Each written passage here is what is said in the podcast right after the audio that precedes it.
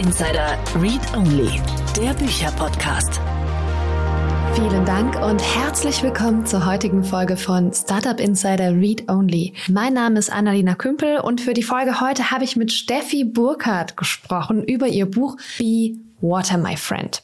Und Steffi hat dieses Buch nicht alleine geschrieben, sondern sie hat es hauptsächlich organisiert. Es sind insgesamt 29 Autorinnen und Autoren, die ähm, ja mit ihr zusammen über Zukunft nachgedacht haben. Es gibt ganz viele unterschiedliche Perspektiven. Es sind Menschen dabei wie der Sportler Per Mertesacker, aber auch verschiedene PolitikerInnen, WissenschaftlerInnen, UnternehmerInnen. Das ist eine ganz, ganz schöne Kombination aus Menschen. Und ich habe mit Steffi darüber gesprochen, was da auf uns zukommt, welchen Impact vor allem junge Menschen haben mm, und was sie so an Visionen erfährt und bespricht in ihrer alltäglichen Arbeit als ja, Lobbyistin für die Generation Y. Bevor wir starten, geht's noch ganz kurz in die Werbung.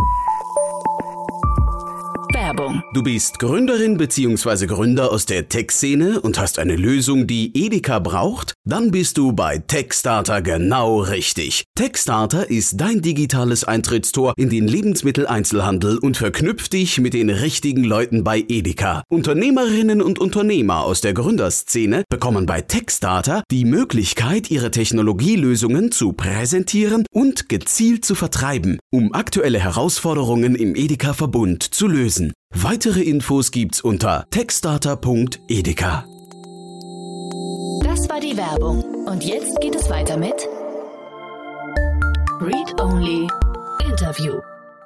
Hallo Steffi, wie schön, dass du da bist. Ja, hallo, grüß dich. Ich freue mich, dass ich hier sein darf. Genau, herzlich willkommen bei Startup Insider Read Only und du darfst hier sein, weil du ein Buch geschrieben hast, beziehungsweise das, um das es geht, hast du nicht allein geschrieben, sondern du hast es irgendwie organisiert. Be Water My Friend heißt das Ding. Erzähl mal ganz kurz, wie kam es dazu, dass du dieses Buch zusammen organisiert hast? Ja, das ist eigentlich eine sehr gute Frage. Die hat mir noch keiner so wirklich gestellt.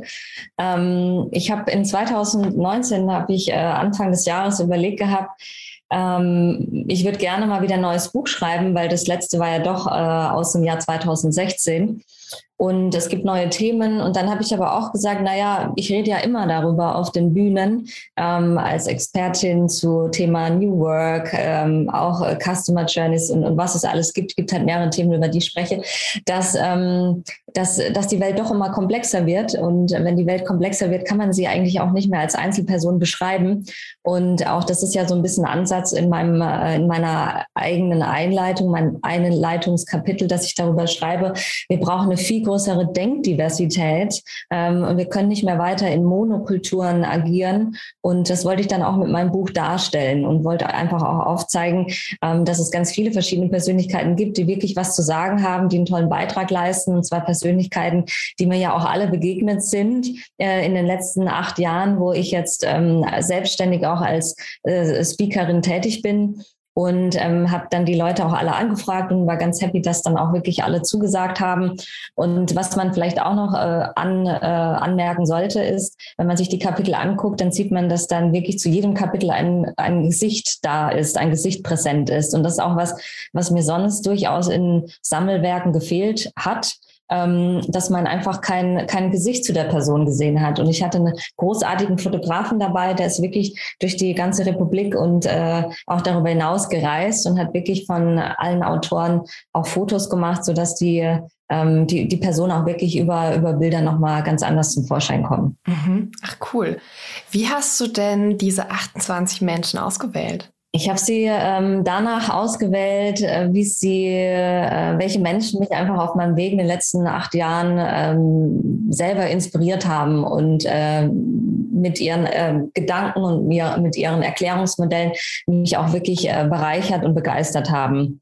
Ähm, so ist es ja beispielsweise auch, äh, dass die Nina, die liebe Nina Ruge, ähm, auch in meinem Buch mitgeschrieben hat, was mich total gefreut hat, weil die äh, Nina, der bin ich 2016 begegnet, auf einer Veranstaltung hat sie mich moderiert Und ähm, ich weiß noch, dass wir danach ins Gespräch gegangen sind und sie war doch sehr angetan von äh, meinem Vortrag und hat dann auch dafür gesorgt, äh, dass auf einmal von der ganzen Burda-Gruppe die Chefredakteure ähm, zusammensaßen in München und mich eingeladen haben, um dort einfach über das Thema zu sprechen, worüber ich spreche und hatte ja dann auch die Möglichkeit bekommen, im äh, Fokus einen Beitrag äh, zu schreiben, einen Artikel zu schreiben.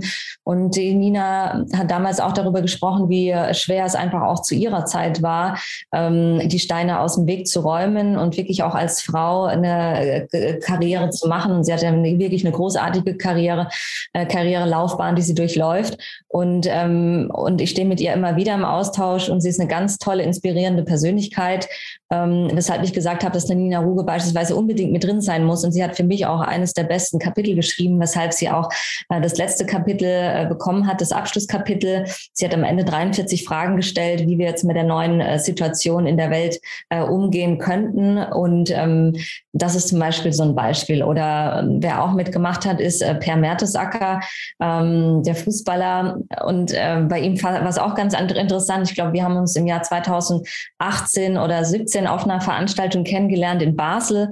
Und ähm, was ich bei ihm ganz toll fand, war, dass er eben sagt, naja, es geht darum in der Jugendakademie, wo ich jetzt tätig bin, dass ich mit unterstütze, dass die jungen Menschen ähm, dort nicht nur Fußball spielen, sondern dass sie auch in ihrer Persönlichkeit äh, reifen und ähm, dass sie es auch schaffen, schaffen, ähm, ja, so auf ihren eigenen Beinen stehen zu können, was man äh, bei Fußballern, die schon in jungen Jahren äh, extremstens betüttelt und betreut werden, nicht unbedingt sagen kann. Und er hat natürlich dann auch über, über, äh, über die, ähm, die ähm, Weltmeisterschaften gesprochen und äh, was für ein Erfolg das als Team war. Also auch über Leadership haben wir dann gesprochen. Und ähm, auch er hat mich halt damals äh, extremstens damit inspiriert. Und ähm, ich stand eben mit Per Mertesacker seitdem im Austausch und habe ihn gefragt, Per, kannst du dir nicht vorstellen, äh, für mein Buch auch ein Kapitel zu schreiben? Würde mich äh, sehr geehrt fühlen, weil du natürlich auch vieles zu sagen hast. Und so gibt es ganz verschiedene Persönlichkeiten, ob es der Gunter Dück ist, ob es ähm, Matthias Horks ist als Zukunftsforscher, den wir sicherlich alles kennen, ähm, oder ob es ähm, ein junger Politiker ist, äh, Fabian Kramling, an den ich schon immer irgendwie geglaubt habe. Und jetzt ist er auch tatsächlich in den äh, Bundestag gekommen, was ich großartig finde, der einfach auch darüber spricht, wie Politik sich verändern muss in der heutigen Zeit. Und ähm, so habe ich 29 unterschiedliche Persönlichkeiten mit eingebunden, die aus ihren Perspektiven über, ähm, über die Herausforderungen des 21. Jahrhunderts sprechen und wie man damit auch durchaus umgehen kann. Also ich höre schon, ne? Unternehmertum, Wissenschaft, Politik, Sport. Da sind auch schon Menschen mit unterschiedlichen Hintergründen und es sind nicht alles die, ja, ich sag mal, die klassischen New Worker, ähm, na, die wie wir beide wahrscheinlich so ein bisschen in der Digitalblase leben. Naja, aber das ist ja was. Also, na, wir hören ja diese Botschaften eigentlich von den immer gleichen Menschen. Und ähm, also ich liebe all diese Menschen, die ich in dieser Blase treffe, weil die mir ja auch ähnlich sind. Ja, ähm, und das heißt aber, du wolltest schon auch Menschen aus verschiedenen äh, Bereichen mit unterschiedlichen Hintergründen zusammenbringen. Genau, das war mir eigentlich auch ganz wichtig, ähm, äh, wie du es ansprichst. Ähm, ich habe äh, Professoren dabei, die jetzt, sage ich mal, sehr klassisch natürlich aus der wissenschaftlichen Perspektive sprechen. Ich habe Leute aus der Wirtschaft dabei. Ich habe aber auch zum Beispiel eine großartige äh, Persönlichkeit, die sich mit dem äh, Bildungssystem auseinandersetzt, Margret Rassfeld. Ähm, ich denke mal, in der Branche, wo wir uns aufhalten oder vor allem, wo du dich noch vermehrt drin aufhältst, kennt wahrscheinlich niemand eine Margret Rassfeld. Aber das ist eine derjenigen, die eine richtige Bildungsinnovatorin ist und ein großartiges Kapitel darüber geschrieben hat, wie wir eben schon ja in, in, in Bildungseinrichtungen anfangen müssen, um junge Menschen eben gut auf die Herausforderungen des 21. Jahrhunderts vorzubereiten, weil das ist ja was, was wir mhm. auch in der Corona-Zeit gesehen haben, genau das findet nicht statt. Ähm, wir haben eine Demaskierung des Bildungssystems erlebt in der Corona-Zeit. Ähm, es wurden sehr viele äh, Trends in, im Bildungskontext verschlafen, wo wir unbedingt aufholen müssen. Und sie beschäftigt sich eben schon sehr lange damit. Ähm, und deswegen ist es eigentlich, finde ich, ein sehr spannendes Buch, weil es doch sehr unterschiedlich ist ähm, äh, an den Persönlichkeiten, die ich versucht habe, dort auch wirklich zusammenzubringen. Und ja, auch das ist, glaube ich, was, es sind nicht immer nur so die typischen gleichen äh, Köpfe, ähm, die man sonst immer einlädt für solche Sachen, sondern wirklich ein bisschen breiter gefächert. Ich glaube, an der Stelle müssen wir mal ganz kurz einschieben. wer genau du eigentlich bist. Also ich lese immer wieder, du bist die Sprecherin der Generation Y, also auch meiner Generation. Nennst du dich denn selbst so? Also ich nenne mich jetzt selbst nicht so. Das war tatsächlich, ähm, äh, die Medien haben mich als ein Sprachrohr der Generation Y mal gekennzeichnet. Ich würde sagen, ich setze mich ein für die äh, jungen Menschen, für die Generation Y, aber auch äh, durchaus für die Generation Z. Ähm, und das tue ich äh, sehr viel, sehr oft. Also noch in 2019 hatte ich 150 Veranstaltungen, wo ich geladen war und das ist dann ganz egal, ob ich wirklich in der Politik unterwegs bin, ob ich vor Ministerien äh, spreche oder vor ähm, Ministern, ob ich dann in der Wirtschaft bin, wirklich auch vor äh, C-Level, ob ich auf Startup-Ebene bin. Also ich bin auch in allen Branchen unterwegs und versuche schon jetzt seit acht Jahren wirklich überall darüber aufzuklären, äh, wie wichtig es ist, dass man die jungen Generationen auch wirklich aktiv mit einbindet, weil sie doch einen anderen Mindset haben. Ich sage immer, mit ihrem Mind und Skillset werden es die jungen Menschen sein, die die Welt äh, mit verändern werden, die jetzt die neuen Herausforderungen mit anpacken werden. Es werden nicht mehr nur die Älteren sein, zumal wir ja eh eine demografische Krise haben, auf die wir zusteuern und wissen, äh, die Babyboomer, die gehen jetzt eh alle in Rente und ähm, wir müssen da die jungen Menschen ganz anders mit einbinden. Das funktioniert in der Startup-Branche beispielsweise sehr gut. Da hat man ja immer sehr viele junge Menschen. Aber wenn man jetzt klassisch mal in die Verwaltungen guckt, wenn man in die Politik guckt, wenn man in die Wirtschaft guckt, hat man doch immer das gleiche Phänomen. 50 plus sind die Entscheider ähm, und die Jungen, die haben wenig zu, zu sagen und äh, wenig eben zu entscheiden. Da müssen wir was verändern.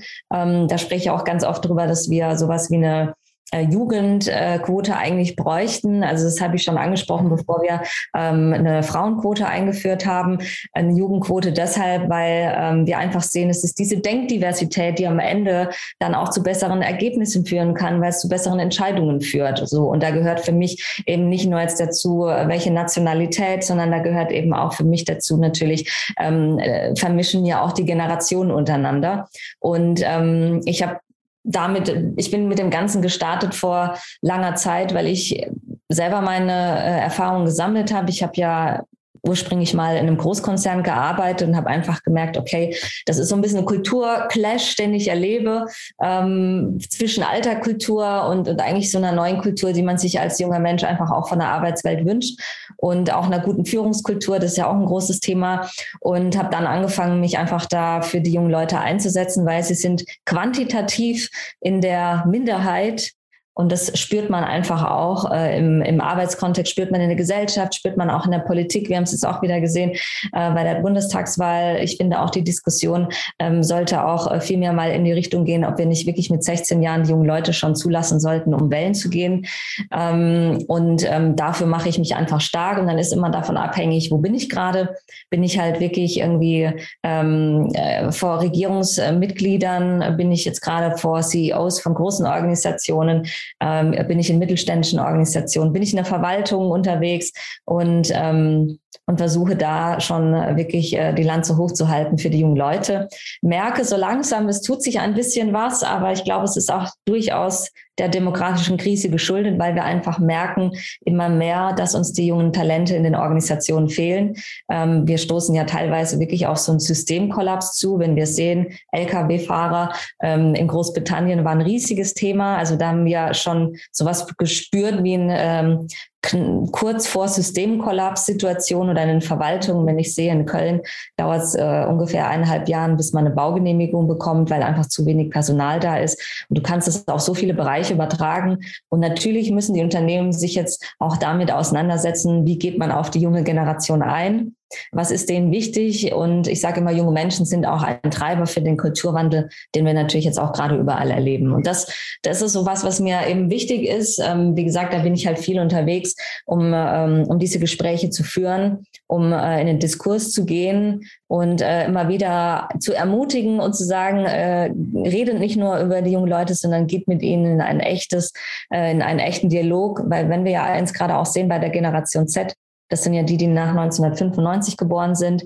Ähm, das ist jetzt auch erstmalig wieder nach äh, der 68er Generation eine Generation, die wirklich auch ähm, äh, an äh, Herausforderungen anpacken möchte. Die wollen auch in einen Diskurs gehen. Die ähm, können, glaube ich, auch ganz gut in einen Diskurs gehen. Und dann sollte man sie auch bei Entscheidungen mit einbinden. Und die ecken ja hochgradig an. Und das, da schließt sich meine nächste Frage an. Wie also mögen dich die Menschen für das, was du tust? Weil, also ich finde sympathisch, aber ich gehöre zu den Menschen, für die du Lobbyistin bist. Ähm, und es gibt ja, also du, du sagst ja Leuten, die, die, die älter sind, ja, hey, ihr habt da irgendwie ein kulturelles Problem am Ende, ja. Und der, ähm, der Generation Z, vor allem den, den Fridays for Future, die sich gerade stark politisieren, denen sagt man, äh, ihr seid zu jung. Luisa Neubauer wird öffentlich in den Medien Göre genannt.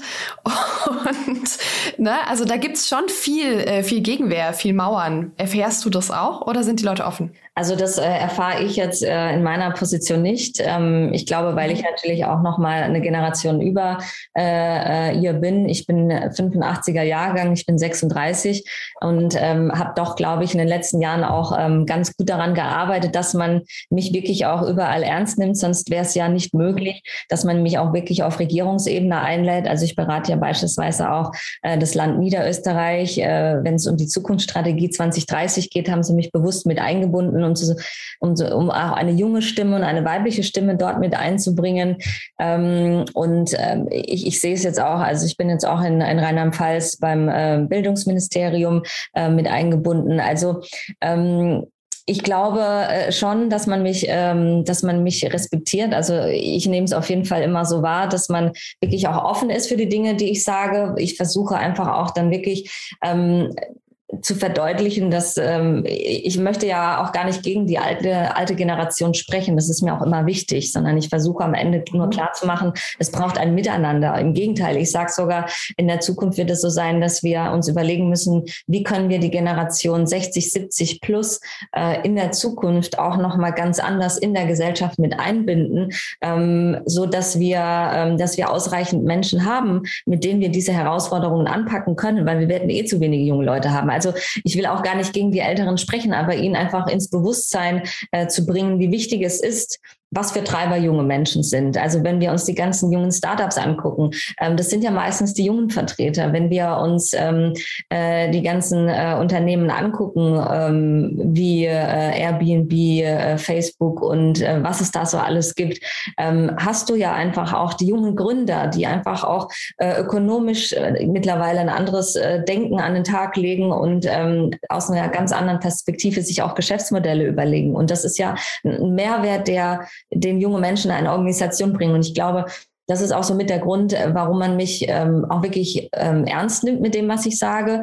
Und ähm, ich versuche dann natürlich immer genau solche Situationen irgendwie aufzugreifen, wenn, wenn durchaus auch mal aus der Generation Z Ver Vertreter bei Diskussionen dabei sind von Fridays for Future oder so und man versucht die dann wieder zu dissen, dann sage ich, das ist das Dümmste, was wir tun können. Denn was passieren wird, ist, dass wir einen Generationenkonflikt erleben werden, wenn man die jungen Menschen nicht ernst nimmt. Und äh, wir sollten die Chance doch nutzen. Also uns unsere Generation ähm, war ja eher so, dass wir lieber Partys organisiert haben. Und wir haben jetzt wirklich diese Generation Z, die äh, Probleme ad hoc und radikal anpacken möchte. Und wir haben ja gesehen, was für einen Einfluss sie auch erreichen können mit der Deutungshoheit vom Internet, was sie ja haben. Also sie haben ja die Deutungshoheit übers Internet. Wir haben bei der Generation Z erlebt, ähm, Greta Thunberg und die, die gesamte junge Generation haben es geschafft, über den Einsatz von moderner technologischer Konnektivität das Thema Klima Klimawandel auf einmal weltweit auf eine ganz andere Ebene der Agenda in den Regierungen zu bringen, was ja großartig ist. Und jetzt bin ich mittlerweile auf zu vielen Veranstaltungen,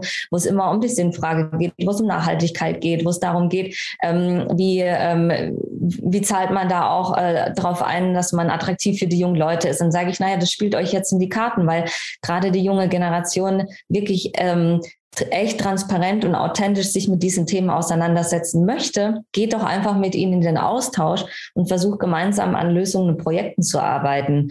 Ähm, das heißt, also um zu deiner Ausgangsfrage zurückzukommen, ähm, da bin ich äh, ganz happy, dass mir das nicht mehr passiert. Es war anfangs schon so, wo ich noch 27, 28 war, ähm, hatte ich auch schon Situationen erlebt, wo mhm. durchaus so Männer 50 plus mit ihren grauen und blauen Anzügen, wie ich immer sage, sind dann aufgestanden und habe so die, äh, die Frage gestellt, Frau Burkhardt, was berechtigt Sie eigentlich dazu, hier auf der Bühne zu stehen? So, ne? Also ähm, das sind dann so dämliche Sprüche, oder wie man dann irgendwie äh, so junge Aktivisten als Gören bezeichnet, das ist totaler Bullshit.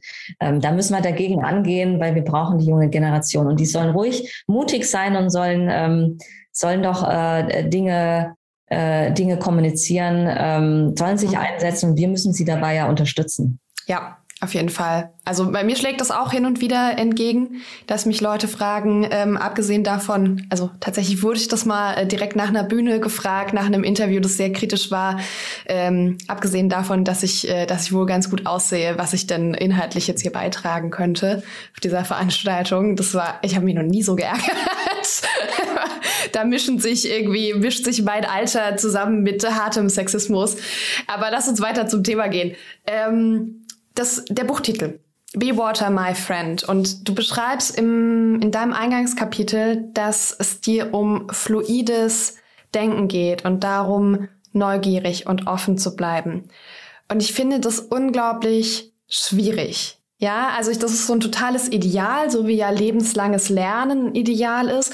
Und am Ende stecken wir so in unserem Alltag drin und brauchen ein gewisses Maß an Sicherheit. Und ich merke auch in mir selber immer, dass ich den Wunsch danach habe, dass bestimmte Dinge wahr sind und wahr bleiben und dass es mir manchmal gar keinen Spaß macht, die jetzt schon wieder zu hinterfragen, weil einfach sich ständig um mich rum was verändert. Was bedeutet das für dich, dieses fluide Denken und wie bekommen wir das in unsere Kultur rein? Ja, auch das ist eine spannende Frage. Also ich, ich, ich habe ähm, einfach über die Jahre festgestellt, dass so viele Organisationen immer noch im Modus der Erfahrung agieren, nenne ich es immer. Aber wir wissen, dass uns Erfahrung jetzt nicht äh, mehr helfen wird. Also nur basierend auf Erfahrung wirklich diese, diese ganz neuen Herausforderungen, die jetzt vor uns liegen, anzupacken. Ich meine, wir befinden uns jetzt ja in einer Transformationsphase von einem alten Millennium in ein neues Millennium. Ähm, manche nennen es auch vierte industrielle Revolution, andere sagen schon fünfte industrielle Revolution, wie, wie auch immer.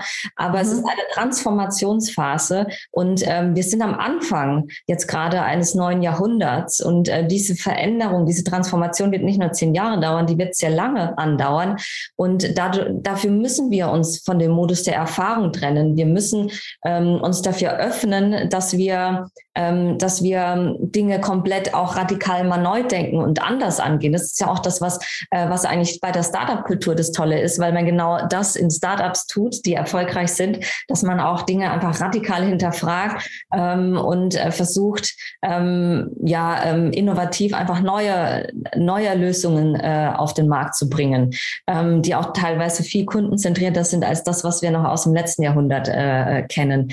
Und das fehlt aber in so vielen anderen Organisationen, weil man darf natürlich Startup-Kultur nicht unbedingt jetzt vergleichen, sage ich mal, mit traditionellen und ähm, doch teils noch konservative Organisationen oder auch ähm, Organisationen, man sagt, okay, die, die können transformieren, aber dann ist immer noch die Frage, wie offen sind die Menschen in diesen Organisationen.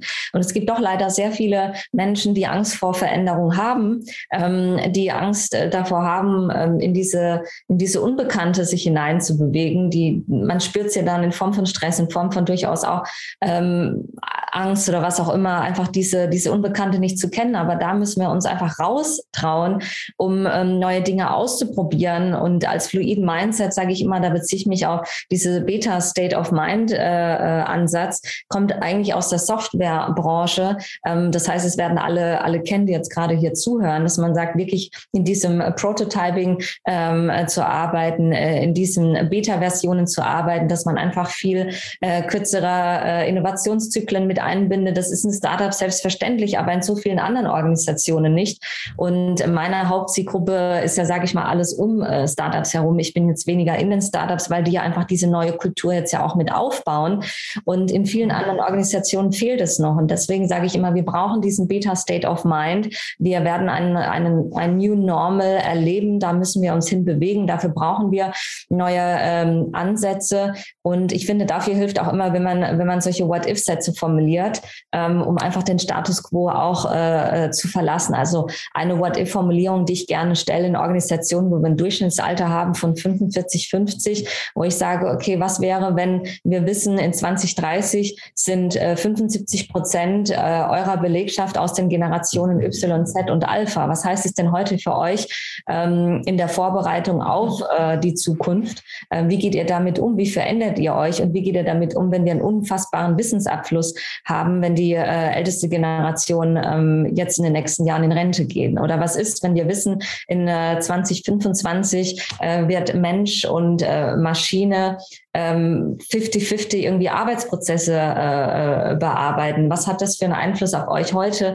wenn wir uns zum Beispiel Verwaltungen angucken, die da viel zu langsam äh, äh, Veränderungen vorantreiben? Und deswegen brauchen wir heute viel mehr diesen fluiden Mindset, diese Offenheit, wirklich Experimente durchzuführen, Neues auszuprobieren, äh, in kürzeren äh, iterativen Innovationszyklen äh, wirklich auch in den Organisationen da vorzugehen, weil ansonsten werden wir die Veränderungen nicht anpacken können. Und wir sind ja in Deutschland leider jetzt nicht gerade sehr ähm, äh, weit vorne, was, was so ein offener Mindset auch angeht, diese, äh, diesen in Modus der Erfahrung zu verlassen. Und das ist mir ein ganz wichtiges äh, Themen, äh, Themen, ja, ist mir ein wichtiges Thema. Deswegen habe ich mich auch dafür entschieden, das Buch nach äh, Bruce Lees Aussage zu benennen, Be Water, my friend, weil Wasser ja auch mehrere Eigenschaften hat, wo ich glaube, ähm, dass es ähm, genau darum auch geht im eigenen Mindset und im eigenen, in der eigenen Haltung, ähm, dass wir alle lernen, äh, offener die neuen Themen anzupacken. Mhm.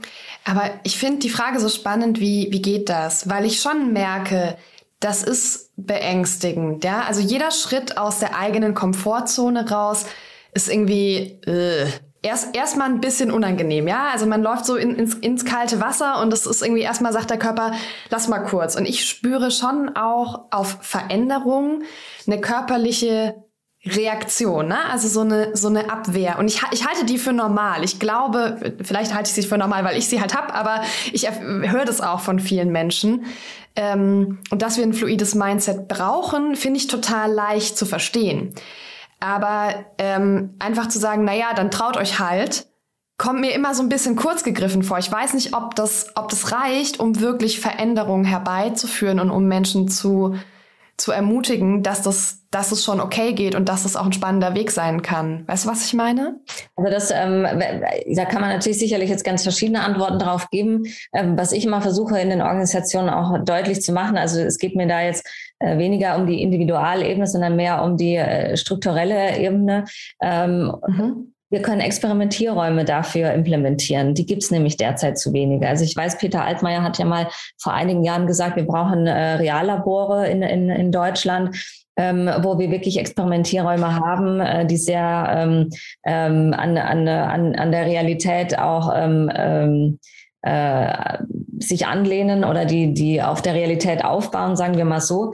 Und das ist auch mit dem Grund, warum ich mich ja entschieden habe, in 2019 in, in Köln was aufzubauen, nämlich ein Human and Technology Centered Ecosystem, wo ich diesen Experimentierraum auch schaffen möchte, weil das ist ja genau der Punkt. Wir Menschen, ähm, wir mögen natürlich unsere Komfortzone, wir trauen uns wenig da rauszugehen. Und wenn ich jetzt auch noch in einem System äh, äh bin, äh, wie in einer Organisation, und wir sind ja eigentlich alle immer mehr gewohnt, dass wir dort keine Fehler begehen. Also wir haben ja da eine schlechte Fehlerkultur, dann Umgang einfach auch mit diesem Scheitern, was ja in Startups beispielsweise äh, wie selbstverständlich mit dazugehört, weil wir wissen, nur dadurch können wir ja auch am Ende besser werden, Feedback einholen und ähm, und äh, Dinge optimieren und erweitern, ist es ja so, dass die Menschen eigentlich in den äh, klassischen Organisationen immer die Angst davor haben. Und ich erlebe ja auch viele, die auf Führungsebene zum Beispiel sind und ähm, selber bemerken, dass sie bei den Veränderungen nicht mehr mitkommen, dass sie bei den technologischen mhm. äh, Fortschritten nicht mehr mitkommen. Und dafür brauchen wir eigentlich sowas wie Experimentierräume, wo auch erlaubt ist, die Zeit sich zu nehmen, Dinge auszuprobieren, wo man dann auch ähm, einfach dieses Scheitern ganz selbstverständlich zulässt ähm, und und sagt, okay, hier ist ein Raum, der ist geschützt und ähm, hier kann ich an Dingen äh, oder hier kann ich neue, Neues ausprobieren. Ähm, und bei mir ist es in diesem Human and Technology Centered Ecosystem so, dass ich dort äh, sage, naja, der Erfolg in der Zukunft wird in allen Bereichen die Kombination sein aus menschlicher Intelligenz und aus technologischer Intelligenz. Das ist einfach so. Das wird Erfolg in der Zukunft ausmachen. Nur die Frage ist, wo können wir dieses Co-Play eigentlich auch erproben und erlernen? Und, ähm, und wir können es nirgends derzeit. Also in der Erwachsenenbildung erleben wir das nicht. In der Weiterbildung der Mitarbeiter tun wir es noch zu wenig. Äh, natürlich auch in Schulen passiert es derzeit nicht. Ein Laptop oder ein Tablet den äh, Kindern irgendwie in die Hand zu drücken, das reicht ja auch nicht aus. Und ähm, deswegen habe ich gesagt, ähm, ich möchte dort ein äh, Co-Play ähm, ermöglichen, wo man dann wirklich diesen, diesen Raum hat, ähm, wo man äh, mit neuen Technologien interagieren kann und wo man dort auch lernen kann, was bedeutet eine, eine digitale Ära, was bedeuten äh, technologische Entwicklungen, was sind Hologramme beispielsweise, was ist Robotics, was sind Automatisierungsthemen, die wir heute auch im Alltag schon ähm, erleben, dass man einfach dort auch ähm, sowas wie ein einen, einen Spielplatz hat, also ich nenne es halt lieber gerne Experimentierraum, um ähm, Menschen den Raum zu geben und auch die Zeit zu geben, äh, neue Dinge auszuprobieren. Weil ich glaube, das brauchen wir in vielerlei Hinsicht. Und ähm, wenn ich dann dort auch Begleiter habe, die, ähm, ja, die mich an die Hand nehmen und äh, mir das alles auch zeigen, ich glaube, dann würdest du dich natürlich auch trauen, aus der Komfortzone herauszugehen. Was wünschst du dir denn, was Menschen lernen, wenn sie das Buch lesen? Also wenn ich jetzt das Buch durchgelesen habe und klappst zu, was ist deine Hoffnung? Was nehme ich mit? Ich glaube, dass, ähm, dass jeder ja aus seiner eigenen Perspektive und aus jeder aus seiner eigenen äh, aktuellen Lebenssituation äh, Bücher liest. Und ich glaube, was, äh, was mein Wunsch wäre, ist, dass jeder für sich äh, wirklich so ein paar Inspirationen mitnehmen kann. Also ich habe schon ganz unterschiedliches Feedback gehört, äh, wo, wo auch die Leute sagen, was ist jetzt so ihr persönliches Lieblingskapitel gewesen? Und das kann auch ganz unterschiedlich sein. Ähm, und, und deswegen glaube ich, ähm, ist es jetzt weniger dieses, ähm, was, was sie konkret daraus nehmen können. Es geht mir mehr darum, dass jeder, glaube ich, für sich da wirklich Impulse mitnehmen kann, ähm, weil wir ja ganz verschiedene Themen dort ansprechen. Also wir haben beispielsweise ja auch vom Zukunftsinstitut die Theresa Schleicher dabei, die spricht auch über die Generation Z und über den Retail Z. Auch das finde ich ja total mhm. spannend, also wie die jungen Leute auch den Einzelhandel äh, verändern werden, weil junge Menschen sind ja eigentlich auch immer Early Adapter und Trendsetter für neue Entwicklungen. Oder wie gesagt, eine Nina Ruge, die auf einmal ähm, hinterfragt, ähm, auch da unseren Mindset, ähm, ob wir äh, nicht unseren Mindset auch verändern müssen und die einfach 43 Fragen am Ende stellt, wie wir mit dieser neuen Realität umgehen. Ich habe beispielsweise vom Fraunhofer Institut ähm, auch Stefan äh, Reef dabei und Katharina Dieners, die auch aus der Perspektive äh, sprechen, wie werden sich denn Arbeitsräume verändern und äh, werden wir zukünftig alle noch in Ballungszentren arbeiten oder werden wir nicht sogar durch den Einsatz von ähm, autonomen äh, ja, Fahrzeugen ganz andere Möglichkeit haben, ähm, zwischen Land und Stadt äh, zu wechseln.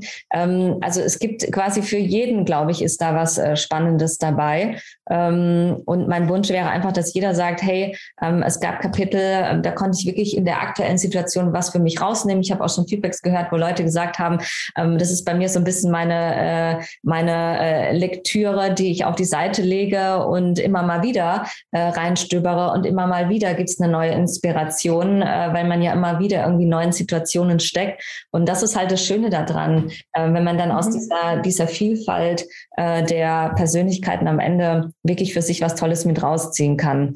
Ähm, das wäre so mein Wunsch. Ähm, und es sind ja verschiedene Themen, ob Führung, ob Einzelhandel, ob äh, Thema Gesundheit, ähm, ob Thema ähm, äh, Gender Equality. Also wir haben ja wirklich da alles mit reingebracht. Ähm, mhm. Polit Politik oder was auch immer. Ja, also da wäre es einfach mein Wunsch, dass jeder für sich sagt, hey, das sind coole Ansätze und ähm, ich nehme da für mich persönlich was mit raus. Mhm. Frage zum Schluss, worauf freust du dich, wenn, die, wenn du in die Zukunft guckst? Dass wir so viele spannende neue Chancen äh, haben, die wir jetzt anpacken können und dass wir das auch äh, sollten. Und ähm, da freue ich mich ganz besonders drauf und äh, ich freue mich auch noch weitere tolle Persönlichkeiten kennenzulernen, die äh, mich auch selbst inspirieren, äh, mich auch selbst als ähm, Expertin äh, in meinem Denken beeinflussen und äh, da auch weiterbringen. Ähm, das sind so die Themen, auf die ich mich jetzt ähm, auf jeden Fall mal freue. Das klingt wunderbar. Steffi, vielen, vielen Dank für deinen Input und für deine Zeit. Ich bin sicher, wir sehen uns mal auf irgendeiner Bühne und ich wünsche dir eine gute Zeit. Ich danke dir. Wünsche ich dir auch. Danke. Startup Insider Read Only. Der Podcast mit Buchempfehlungen von und für Unternehmerinnen und Unternehmer. Das war das Interview mit Steffi Burkhardt. Ich hoffe, ihr habt was mitgenommen und ich hoffe, ihr hattet Spaß an unserem Gespräch. Wir hatten auf jeden Fall Spaß. Jetzt gibt's noch kurz die Steckbriefinfos zum Buch. Read Only Steckbrief. Titel und Autor. Be Water, My Friend, was Menschen, Teams und Organisationen aus intelligenten Ideen von 29 Persönlichkeiten lernen können, um die Herausforderungen unseres jungen 21. Jahrhunderts besser meistern zu können. Autorin, Herausgeberin ist Dr. Steffi Burkhardt. Verfügbare Sprachen. Derzeit leider nur in der deutschen Sprache. Seitenanzahl. 300 Seiten. Verlag. Fallen Verlag. Wo erhältlich? Sicherlich in einigen äh, Buchhandlungen, aber natürlich, äh, wir wissen alle, es gibt es natürlich auch bei Amazon. Preis 39,80 Euro. Read Only Gewinnspiel. Bedingungen. Erstens, such dir deine Lieblingsplattform aus. Du kannst Instagram oder LinkedIn nehmen. Dort gehst du auf das Profil von Startup Insider, folgst dem Profil und suchst den Post zu diesem Gewinnspiel. Dann noch den Post liken und schon bist du im Lostopf. Und für den Fall, dass du gewonnen hast, benachrichtigen wir dich. Preise. Losen fünf Exemplare von Be Water My Friend.